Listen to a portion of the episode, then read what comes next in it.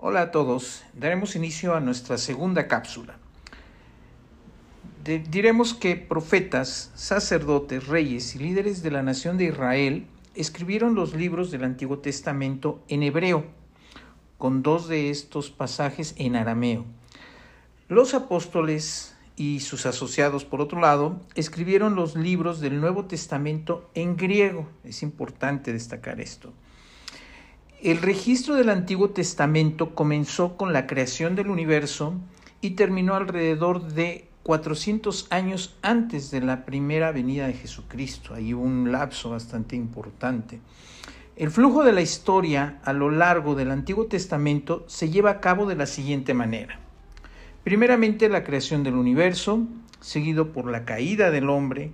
Después tenemos el juicio del diluvio, diluvio sobre la tierra, Luego tenemos a los patriarcas que fueron Abraham, Isaac y Jacob, en este caso Jacob denominado llamado Israel, son los padres de la nación escogida. Luego seguimos con los libros eh, La historia de Israel, ¿sí? que viene del exilio en Egipto, que dura 430 años aproximadamente, el éxodo y el tiempo en el desierto, que dura 40 años, la conquista de Canaán, que dura 7 años, Luego viene la era de los jueces, esta era muy importante eh, que duró aproximadamente 350 años. Luego se da el Reino Unido, es cuando el pueblo de Israel pide un rey. El Reino Unido comprende eh, Saúl, David y Salomón y dura 110 años. Luego tenemos el reino dividido, donde eh, se separa la tribu de Judá y el resto de las tribus. Y esto dura 350 años.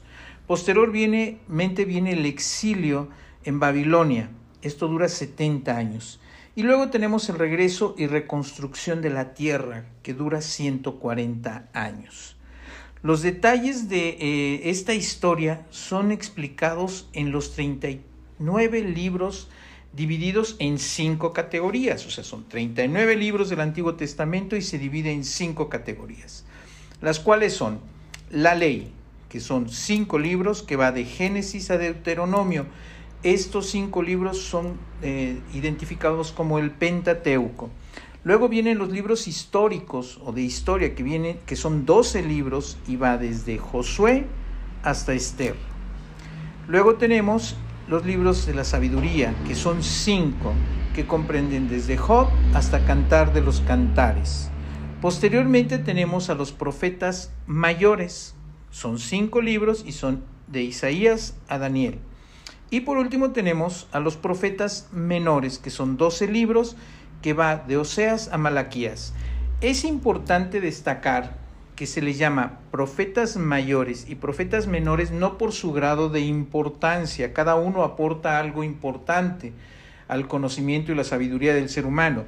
Se les denomina profetas mayores y menores por el tamaño del libro, la cantidad del contenido, la cantidad, no la calidad del mismo, la cantidad del contenido en cuanto a su libro es por lo que se denominan profetas mayores y profetas menores.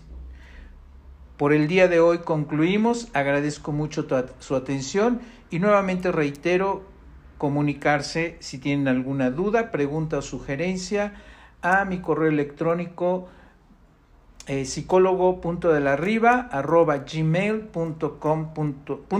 perdón. Muchas gracias y que estén bien. Bendiciones a todos. Buenas tardes. Vamos a, abordar el día de hoy el tema, un tema eh, pues vamos, que va en secuencia, va, da continuidad a todo lo que hemos estado viendo.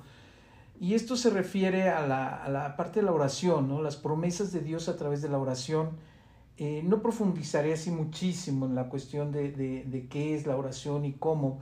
Tocaremos algunos aspectos de esas promesas y algunos aspectos que, que muchas veces se nos olvidan porque son esos pequeños detalles que a veces se nos olvidan pero que Dios está presente y Dios ah, ah, pone y debe poner y está siempre presente en nuestros corazones y debemos recordarlo. Eh, la oración, eh, al igual que el amor, al igual que muchas otras sentimientos, muchas otras decisiones, muchas otras cosas que, que cotidianamente o que tienen una importancia relevante en nuestras vidas, en una vida cristianos, en una vida eh, de espiritual que tenemos, ese contacto y comunión con Dios, eh, se, han, se han abaratado, digámoslo así, eh, le hemos quitado ese valor tan grande, o por lo menos no nos estamos disciplinando de una forma, o no lo entendemos de la forma correcta. Y, vuelvo a repetir, el, el, amor, el decir te amo sin compromiso, pues no, no necesariamente es amor, es un sentimiento, esa parte de la fe, no, sí, sí creo, sí tengo fe, sí, en serio, eh, no, que yo estoy en oración, oro para que eh, su fulano o sutano salga bien de la operación, oro por esto, pero le quitamos y le restamos esa importancia. ¿Por qué? Porque definitivamente, y lo vamos a revisar o lo vamos a platicar el día de hoy, la oración requiere de una fe. Pero para que tengamos esa fe, primero tenemos que creer. Y para que podamos creer, tenemos que conocer. Si no se juntan estos ingredientes, infructuosa será nuestra, nuestra batalla, porque si nosotros no conocemos del Señor, no conocemos de Dios, no le creemos a Dios, no tenemos fe en eso que creemos y que conocemos, difícilmente nuestra oración va a estar dirigida adecuadamente para, para que por lo menos tengamos esa comunicación con el Señor. Y ahorita revisaremos eh, a qué podemos entender, cómo podemos entender como oración. En ocasión nos vamos muy fuerte a la parte de petición, petición, petición. La oración es igual a pedir. Y no, eh, tiene que entrar primero por ese punto, esos puntos que acabamos de tocar. El conocimiento, la creencia, la fe en el Señor para que esa oración pueda eh, ser recibida de alguna forma y pueda ser real para nosotros. Porque para el Señor, el Señor nos ama definitivamente. Necesitamos creer que Dios nos ama. Si eso es lo que necesitamos creer. Y Él nos ama, pero ojo, Él nos ama, pero nosotros necesitamos creer que definitivamente nos ama y que realmente quiere bendecirnos. Porque mientras no creamos eso, mm, mm, ¿sí? Por mucho que gritemos, por mucho que levantemos la mano, nos tiremos al piso de rodillas y que digamos es ferviente y a ver, iglesia entera, hagamos oración si no creemos en Dios y no creemos que Él nos ama y si realmente no creemos que Él nos bendecirá, esa oración mm, pasará como una, una, un gran momento de palabras, inclusive hasta huecas, ¿no? Y esto de que Dios nos ama y que realmente quiere bendecirnos parece, parece pues muy, muy bueno para ser cierto, pero en realidad lo es. En Jeremías 33.3 encontramos que el Señor nos dice, clama a mí y yo te responderé, te enseñaré cosas grandes y ocultas que tú no conoces.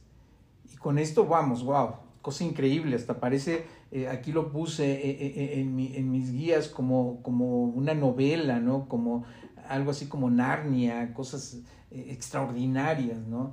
Y la mejor parte de esto es que no es una fantasía, sino una realidad para, que, para nosotros, para todos nosotros. si leemos con cuidado este texto, encontramos que hay un requisito, un requisito importante. ¿sí? El requisito es clama a mí pide. Y una promesa que es, y yo te responderé y te enseñaré cosas grandes y ocultas que tú no conoces. Esa es la primera parte, o sea, primeramente es clamar, pero lleva consigo ese ingrediente que es, conóceme, ¿no? Pasa muy seguido que estamos tan sumergidos en lo cotidiano que olvidamos por completo la existencia de lo espiritual y lo eterno y vemos las cosas pequeñas como gigantes, ¿sí? porque olvidamos que Dios está siempre ahí. Necesitamos pedirle a Dios, ¿ok?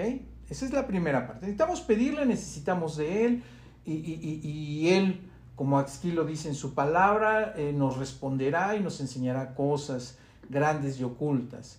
Si con esto entendemos que las promesas de Dios a través de la oración ya están, existen esas promesas y Él responderá y nos enseñará esas cosas grandes y ocultas. Él tiene cosas eh, sorprendentes para nosotros, eh, que están a nuestro alcance definitivamente, cosas que nos ayudarán a conocer más a Dios, a conocerlo más a Él a través de esas cosas.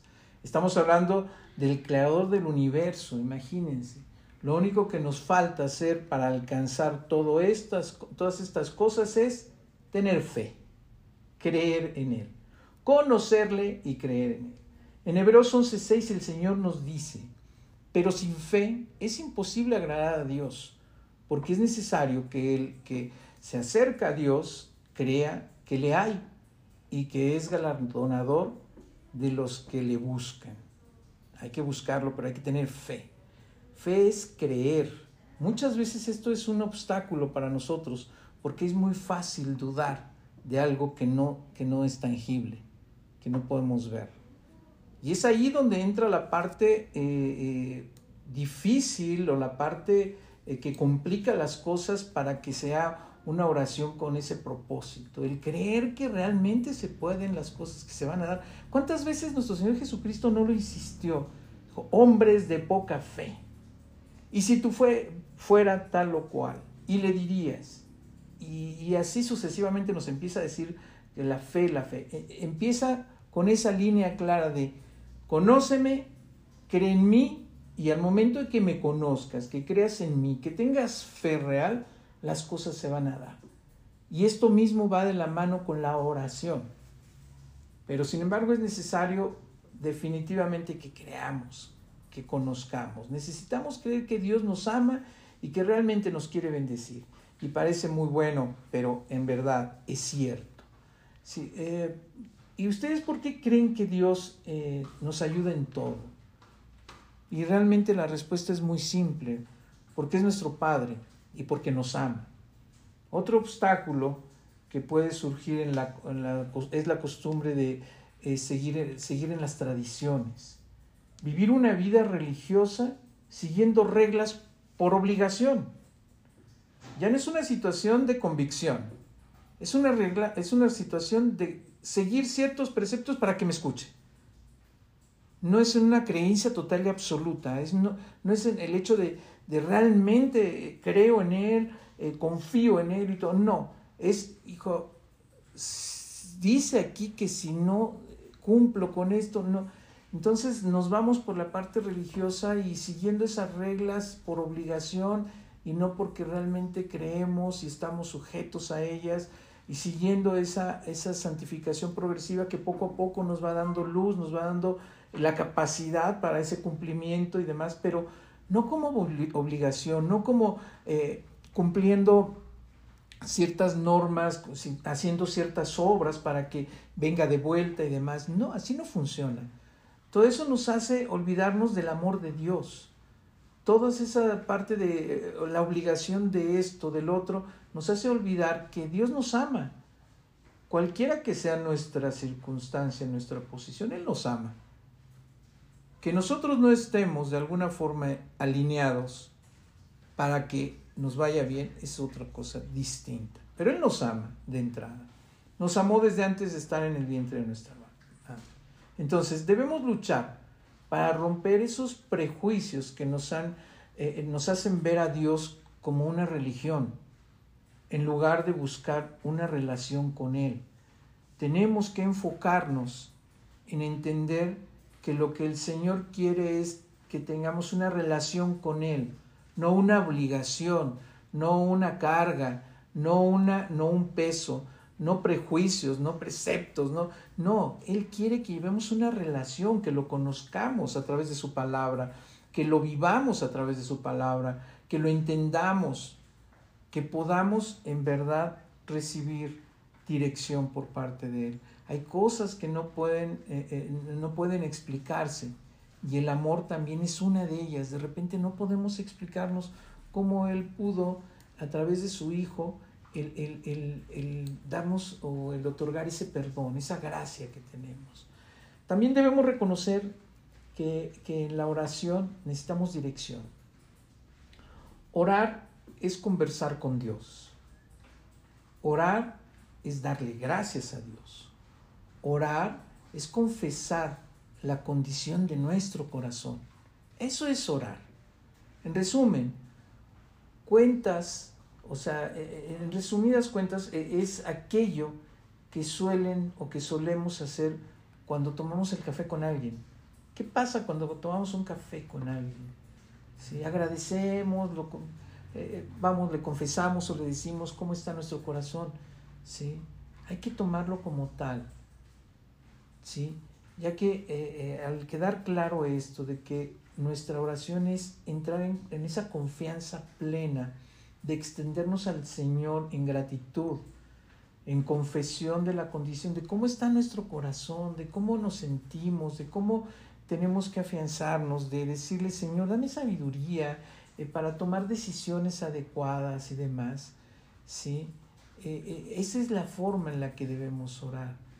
¿Existe una manera correcta de pedir las cosas? Sí. Para eso necesitamos orar y conocer más a Dios. Sabemos que Él es perfecto, pero eh, no conocemos su voluntad. Por lo tanto, nuestra oración siempre tiene que ir ligada al hecho de que sea su voluntad. Nada más debemos pensar en cuántas estrellas hay en el universo y que Él conoce los nombres de todas y cada una de ellas. Yo a veces no me olvido ni, me olvido más bien ni de cómo me llamo y todo. Entonces, Imagínense su grandeza y demás, y su poder. Él, él está esperando, Él está esperando que nosotros nos rindamos a sus pies, pero no es solamente pedir por pedir, no es solamente eh, el, el, acercarnos para pedir la oración.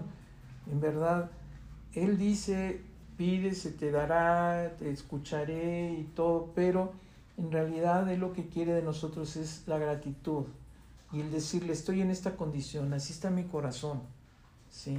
¿Qué puedo hacer? ¿Qué me puedes dar? Oye, eh, hay una persona que le duele su corazón y está triste porque tiene una persona en tal o cual condición. Escucha sus, sus plegarias, escúchanos a nosotros, pero sea tu voluntad y no la nuestra. Sea lo que tú tienes ya establecido para, para tal o cual persona.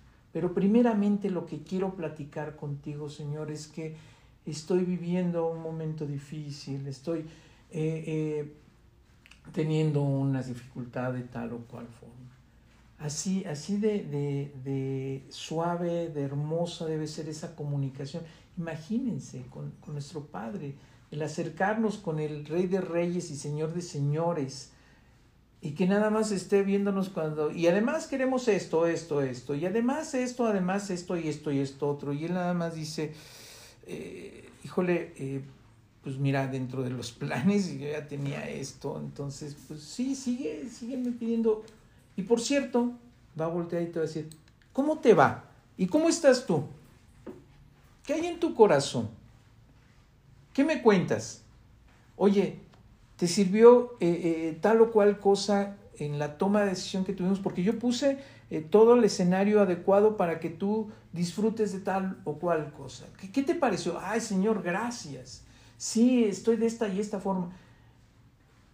Vamos, es esa conexión que debe haber entre nosotros y Dios a través de la oración. Es esa parte fuerte, es a lo que llamamos una oración poderosa es la que cumple y cubre esa situación de agradecimiento, de extendernos a decirle cómo está nuestra condición en nuestro corazón, cómo eh, eh, puede ser que esté sufriendo alguien más, Señor, y te platico, o sea, vamos, como un amigo eh, en el café, no es de que tú vas y le platicas al amigo y al amigo, ah, ahorita mismo te hago un cheque y, y ya, no, así no funciona, porque igual ya hay algo verdaderamente establecido para esa vida y sea su voluntad y no la nuestra. ¿Sí? Imagínense que, que, eh, nosotros estamos acostumbrados, o, lo que sucedía con las mamás, ¿no? A la mamá le molestaba, le molestaba y no le gustaba para nada que le pidiéramos permiso para salir los lunes a las 10 de la noche, ¿sale? Ya sabemos de antemano eso. Y resulta que nosotros vamos y le pedimos permiso para eso, ¿nos va a hacer caso? Yo creo que nos ganamos una, una regañiza, ¿no? Si sabemos de antemano que no debemos pedir eh, ese permiso, pues mejor evitémoslo. Evitémoslo y, y concentrémonos en, en, verdaderamente darle la gloria y la honra, verdaderamente estar sumidos. Tenemos mucha más chambita en el aspecto espiritual, personal, y de veras sentarnos, sentarnos con Él, eh, juntarnos con Él, el orar, el orar, el platicar con Él. Eh, hay mucho, mucho que platicar con Él, hay mucho que contarle de nosotros, hay mucho que agradecerle. Esa es la oración que debemos hacer. Ahora, ¿cómo podemos conocer la voluntad de Dios? ¿Cuál es la voluntad de Dios? Sí, la voluntad de Dios eh, es perfecta, es, toda, pero ¿cómo podemos nosotros identificar y, palpar o, llegar a, hacer una actividad eh, más en la situación espiritual? Sí, recordemos la, última plática que tuvimos que ahora vamos a ser el Sherlock Holmes espiritual. ¿Cómo podemos llegar a eso? ¿Sí? ¿Dónde y cómo podemos encontrar estas pistas? Bueno, no es tan simple, pero las podemos encontrar en la Biblia, estudiando la Biblia, ¿sí? ahí tenemos y ahí encontramos esas pistas de cuál es la voluntad de Dios para nosotros y para el resto del mundo. ¿no? También podemos tomar en cuenta si nuestra oración es egoísta o realmente estamos siendo humildes. Esa es la forma en conocer la voluntad de Dios.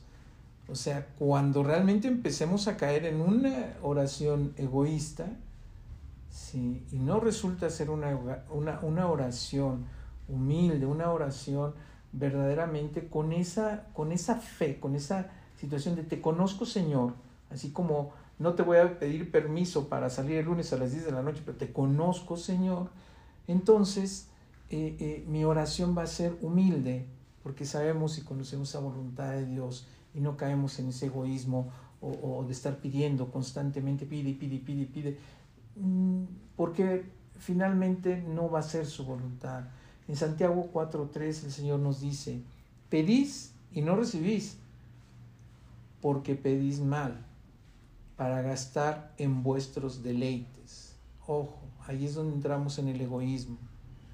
Ahí es donde entramos en hacer una oración, de una oración un pliego petitorio, donde debemos quitar esa, esa, esa brecha que hay o esa situación que hay tan fuerte de que, ah, pues vamos a orar, es pedir. No, orar es entregar la condición que tenemos, esa plática con Dios, esa plática con el Señor, eso, ese rasgarse del, de la, del, este, del templo, ese abrirse, esa comunicación con el Señor. Es eso lo que es la oración.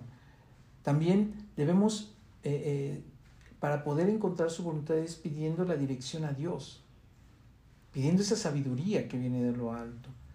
Sí. También hemos escuchado que todos somos hijos de Dios, sí, sí lo somos, y Él nos va a escuchar. Y en Romanos 8, 14 el Señor dice, porque todos los que son guiados por el Espíritu de Dios, estos son hijos de Dios.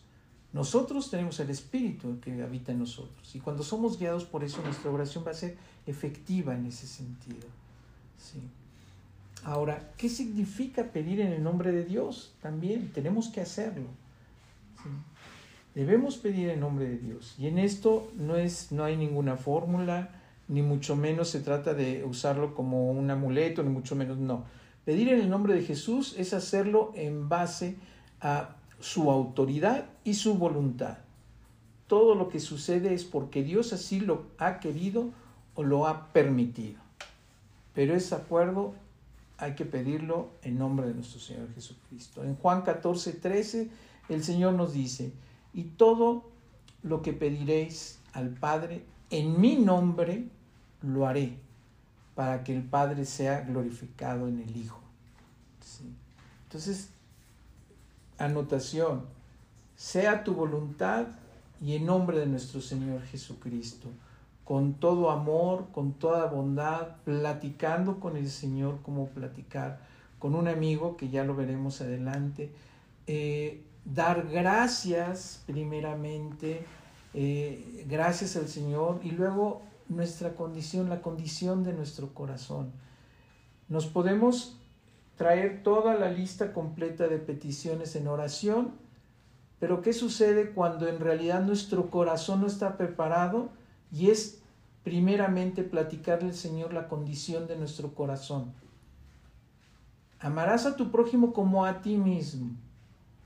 Si nuestra condición en nuestro corazón no está siendo entregada al Señor, así tengamos un pliego completo y nos digan que somos los más duchos en oración por cumplimiento, si no está preparado nuestro corazón y nuestro amor en el Señor, si no estamos en paz, empecemos primeramente por nosotros y no es egoísta. El Señor lo dice, amarás a tu Dios por sobre todas las cosas, amarás a tu prójimo como a ti mismo. No podemos iniciar de afuera de la calle hacia nosotros, no podemos empezar de afuera hacia en nosotros.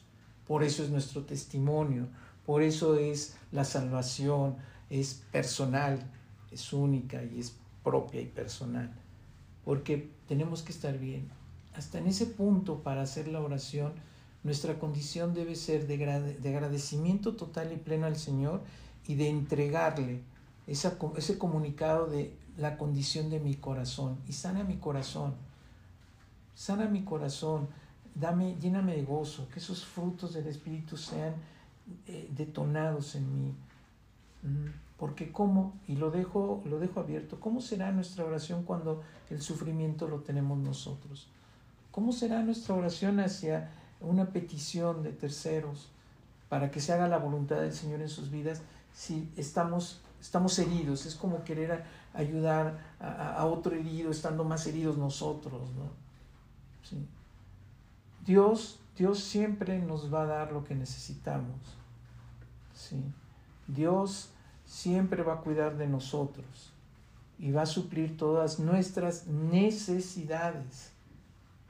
No dice la palabra de Dios capricho, no dice la palabra de Dios deseos, no dice la palabra de Dios eh, gustos, no dice la palabra de Dios modas, no, no, dice necesidades.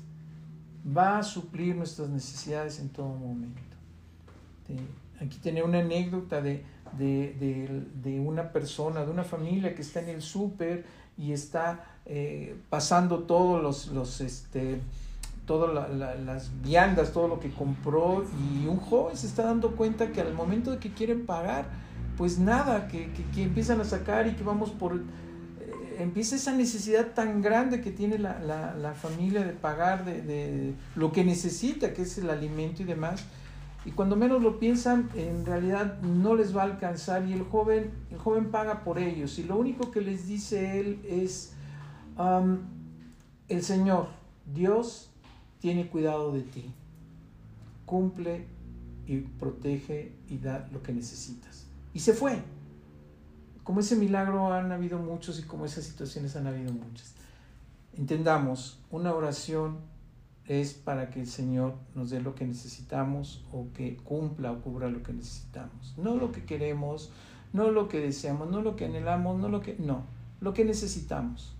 Así podamos tener, vuelvo a lo mismo, una lista de, de, yo quiero, yo quiero, yo, Señor, esto, esto, esto. Si no está dentro de lo que es su catálogo de necesidades para ti, no va a estar cubierto de entrada. O sea, no es un pliego petitorio, no es eh, en ese sentido.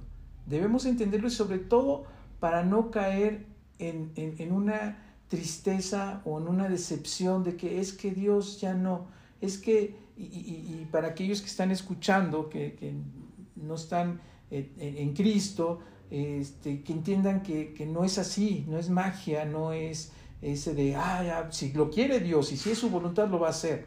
Pero si no, no hay que sentirnos mal. Finalmente es bajo su voluntad y un plan perfecto. No es magia. Es entrega, es fe, es conocimiento, es conocer a Dios, es creer en Dios, es esa fe, ese cumplimiento de cubrir nuestras necesidades, ¿sí? Por otro lado, también vamos, eh, si nos acordamos, si sabemos quién es el rey Salomón.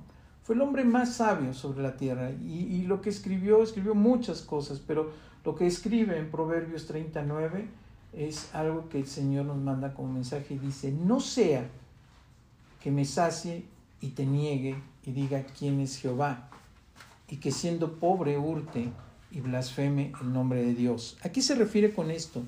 Que el Señor nos va a dar justo lo que necesitamos, ni más como saciarnos, como llenarnos y que lo neguemos, porque eso sí, Señor, ayúdame todo, cubre las necesidades, sobrepasa, sobreabunda y se olvidan del Señor.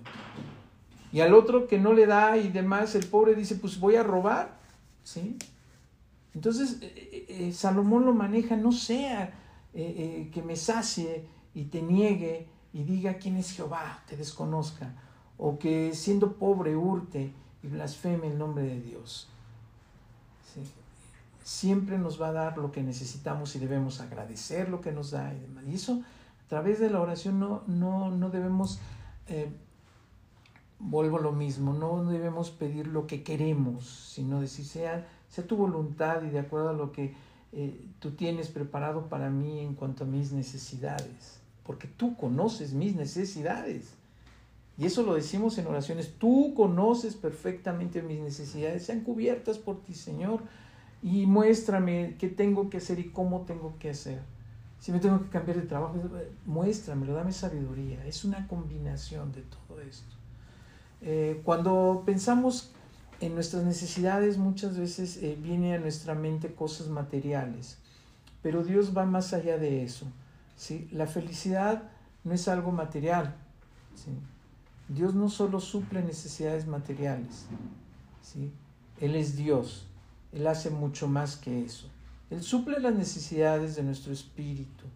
¿sí? Es algo que nada ni nadie puede lograr. Y es en lo que nos debemos centrar, es en lo que nos debemos ir y caemos nuevamente a irnos por la parte material, por la parte... Cuando, ¿qué, diferencia hay entre un lo Señor a un Señor impacta su corazón y dale paz, ¿sí? que sea en gozo lo que va a recibir y demás? Es distinto al dame, dame o ponle, ¿no?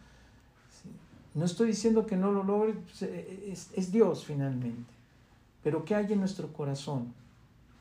Él va a llenar esos huecos en nuestro corazón para que nuestra oración realmente sea esa oración que Él está esperando de nosotros. Esa comunicación, esa plática, ese, ese enlace, ese irnos a tomar un café con el Señor y platicarle y agradecerle y, y, decirle, híjole, mi corazón está así, oye, yo hoy hice esto, y hoy voy a hacer esto otro. Y, es una, es una señal, es una forma en la que el Señor quiere estar con nosotros en contacto constante y cubrir esas necesidades, esos huecos que tenemos en nuestro corazón.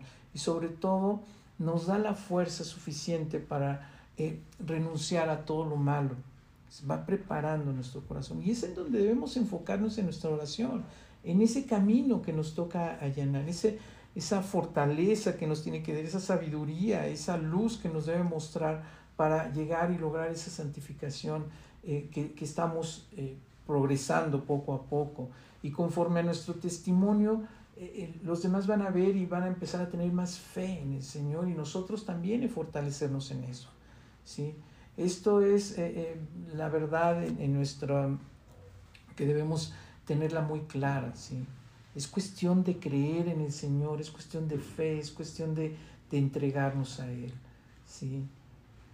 Tenemos también que dejarnos dirigir por el Señor. Volviendo al texto inicial que tuvimos, ¿sí? tal vez pensemos que Dios nos va a decir todo lo que va a pasar en nuestro futuro. No es así, no nos lo va a decir. Realmente Dios nos está guiando, nos va a guiar paso a paso y nos va a revelar lo que necesitamos saber. Solo necesitamos confiar en Él. Y vuelvo a lo mismo. No es el sacar la varita mágica, es el que Él va a mostrarnos ese camino. ¿sí? Eh, solo necesitamos confiar en Él, conocerlo a Él, creer en Él.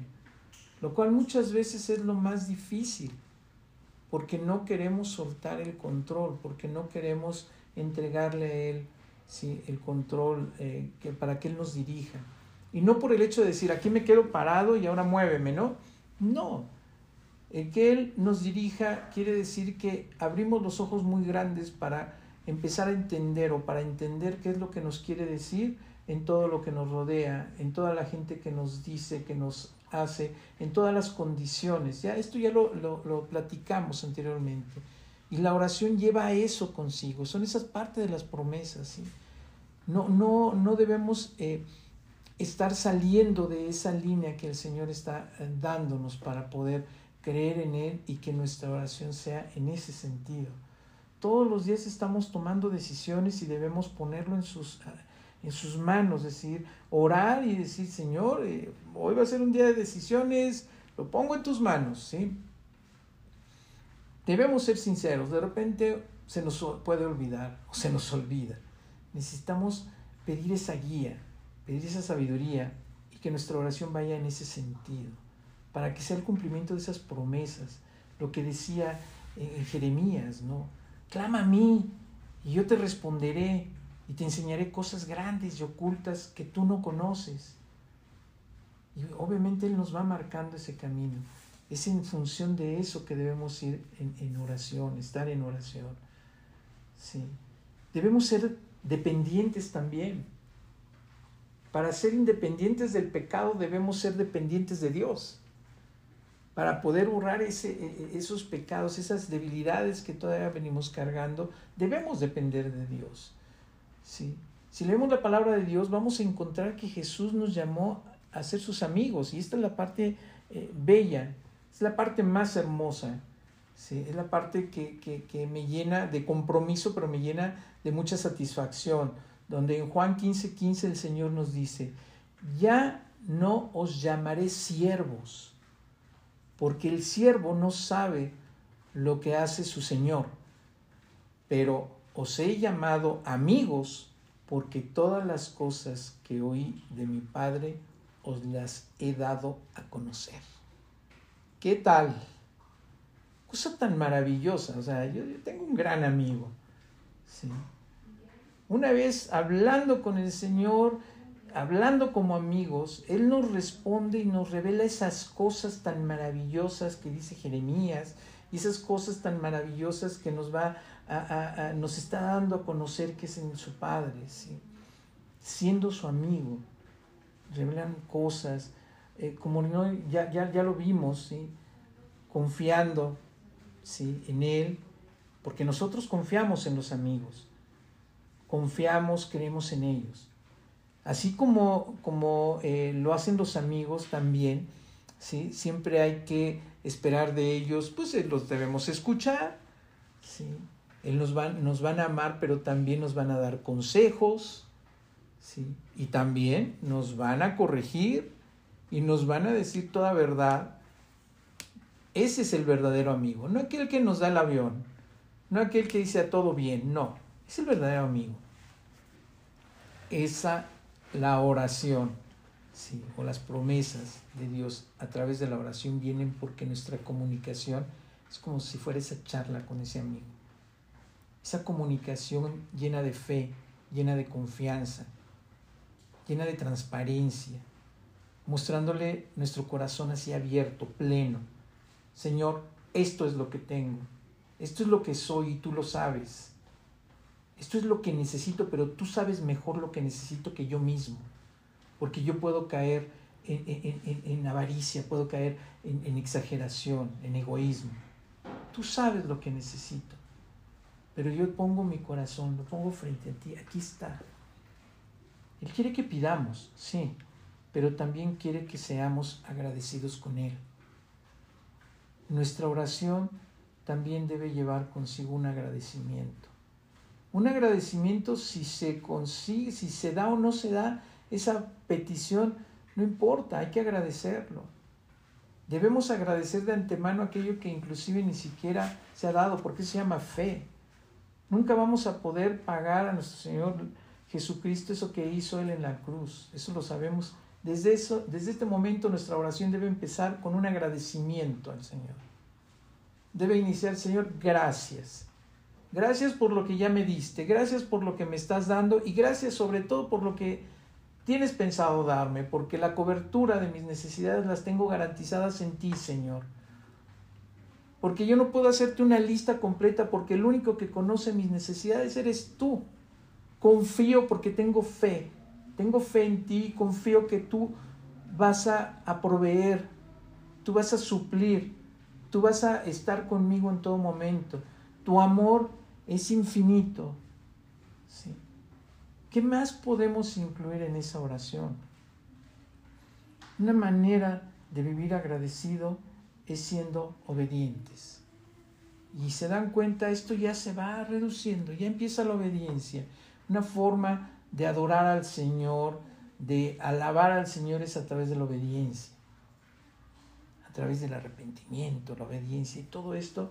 ¡Wow! El Señor, vamos, dice, hijo, bienvenido, a través de la obediencia. Y para terminar, quiero terminar con esta, con esta plática diciéndoles que la oración es una línea directa con nuestro Creador. Aprovechémoslo en todo momento. Hagámoslo adecuadamente. Hagámoslo platicando, esa charla de café, sin solemnidades, sin palabras rebuscadas, sin palabras eh, eh, que sonarán a necias, a, repeticiones absurdas. ¿sí? Una comunicación, una línea directa con el Creador. Debemos usar esa línea directa, debemos verdaderamente tener esa comunicación.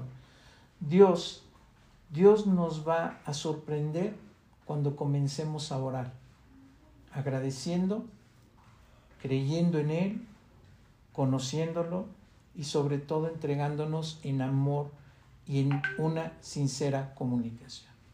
Les agradezco mucho que tengan una excelente, excelente tarde. Que Dios los bendiga.